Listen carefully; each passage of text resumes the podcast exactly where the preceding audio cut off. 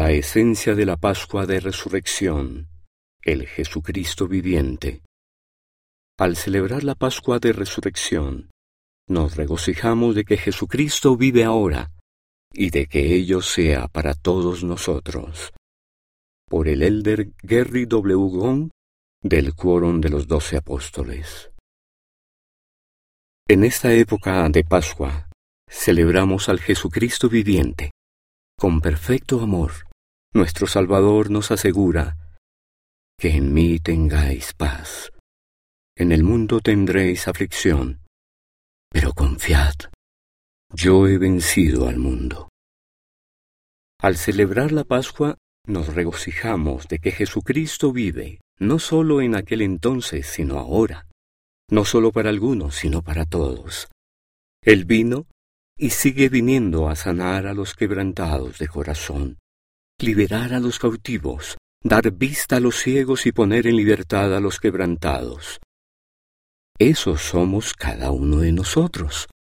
Sus promesas de redención se cumplen, independientemente de nuestro pasado, nuestro presente o de las preocupaciones por nuestro futuro.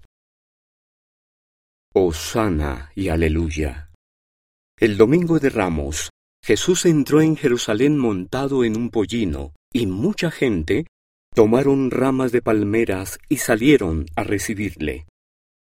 Tradicionalmente, las palmas son un símbolo sagrado para expresar gozo por nuestro Señor. Los fieles reconocieron aquello como el cumplimiento de las profecías y entendiendo, aclamaron. Osana en las alturas. Osana significa sálvanos. Una semana después del Domingo de Ramos es el Domingo de Resurrección. El presidente Russell M. Nelson enseña que Jesucristo vino a saldar una deuda que no era suya, porque nosotros teníamos una deuda que no podíamos saldar. Ciertamente, por medio de la expiación de Cristo, todos los hijos de Dios pueden salvarse, mediante la obediencia a las leyes y ordenanzas del Evangelio. En la Pascua cantamos aleluya. Aleluya significa Alabada Jehová el Señor. Los acontecimientos sagrados que ocurrieron entre el Domingo de Ramos y el Domingo de Pascua son la historia del Osana y del Aleluya. Osana es nuestra súplica a Dios de que nos salve. Aleluya expresa nuestra alabanza al Señor por la esperanza de la salvación y la exaltación. En el Osana y el Aleluya reconocemos al Jesucristo viviente como la esencia de la Pascua de Resurrección. La restauración y la resurrección. El domingo de Pascua de Resurrección, el 3 de abril de 1836, en la primera época de la restauración, el Jesucristo viviente apareció después de dedicarse el templo de Kirland. Quienes allí lo oyeron testificaron de él mediante contrastes complementarios de fuego y agua. Sus ojos eran como llama de fuego. El cabello de su cabeza era blanco como la nieve pura. Su semblante brillaba más que el resplandor del sol, y su voz era como el estruendo de muchas aguas. Sí, la voz de Jehová. En esa ocasión, nuestro Salvador declaró, Soy el primero y el último, soy el que vive, soy el que fue muerto, soy vuestro abogado ante el Padre. Nuevamente, contrastes complementarios. Primero y último, vivo y muerto. Él es el alfa y la omega, el principio y el fin, el autor y consumador de nuestra fe. Tras la aparición de Jesucristo, Moisés, Elías y Elías el profeta también vinieron.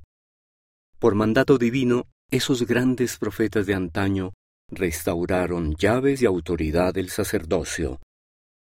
De esa manera se entregan las llaves de esta dispensación dentro de su iglesia para bendecir a todos los hijos de Dios. Es significativo que el libro de Mormón describa el poder y la resurrección de Cristo, la esencia de la Pascua de Resurrección, en términos de dos restauraciones. Primero, la resurrección incluye la restauración física de nuestra propia y perfecta forma. Todo miembro y coyuntura serán restablecidos a su cuerpo. Sí, ni un cabello de la cabeza se perderá. Esa promesa da esperanza a quienes han perdido extremidades, a los que han perdido la capacidad de ver, oír o caminar, o aquellos que creíamos que habían sucumbido a enfermedades implacables o mentales o alguna otra discapacidad. Él nos halla. Él nos sana. Una segunda promesa de la Pascua de Resurrección y de la expiación de nuestro Salvador es que todas las cosas serán restablecidas a su propio orden. Esa restauración espiritual refleja nuestras obras y nuestros deseos. Restaura lo que es bueno, recto, justo y misericordioso. No es de extrañar que el profeta Alma utilice variaciones de las palabras restaurar, restablecer y restituir veintidós veces al instarnos a tratar con justicia, juzgar con rectitud y hacer lo bueno sin cesar.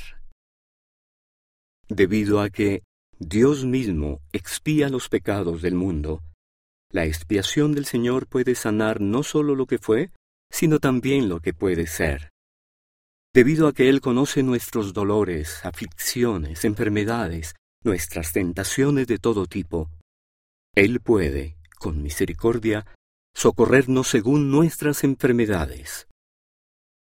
Puesto que Dios es un Dios perfecto, justo y misericordioso también, el plan de misericordia puede apaciguar las demandas de la justicia. Nos arrepentimos y hacemos todo lo que podemos. Él nos envuelve eternamente entre los brazos de su amor. Cantar canciones de gozo sempiterno. Con ustedes, en esta época de Pascua de Resurrección, testifico de Dios nuestro Padre eterno y de su Hijo amado, el Jesucristo viviente Hubo hombres mortales que fueron cruelmente crucificados y después resucitados, pero sólo el Jesucristo viviente en su perfecta forma resucitada todavía tiene las marcas de la crucifixión en sus manos, pies y costado. Sólo Él puede decir, En las palmas de mis manos te tengo grabado. Sólo Él puede declarar, Soy el que fue levantado, soy Jesús que fue crucificado soy el Hijo de Dios. En estos tiempos podemos aprender mucho de la bondad de Dios y nuestro potencial divino, para que el amor de Dios crezca en nosotros al buscarlo a Él y ayudarnos mutuamente. Y acontecerá que los justos serán recogidos de entre todas las naciones, y vendrá nación entonando canciones de gozo sempiterno. En esta época de Osana y Aleluya, canten Aleluya, porque Él reinará para siempre jamás. Exclamen Osana a Dios y al Cordero, tomado de un discurso de la Conferencia General de abril de 2020.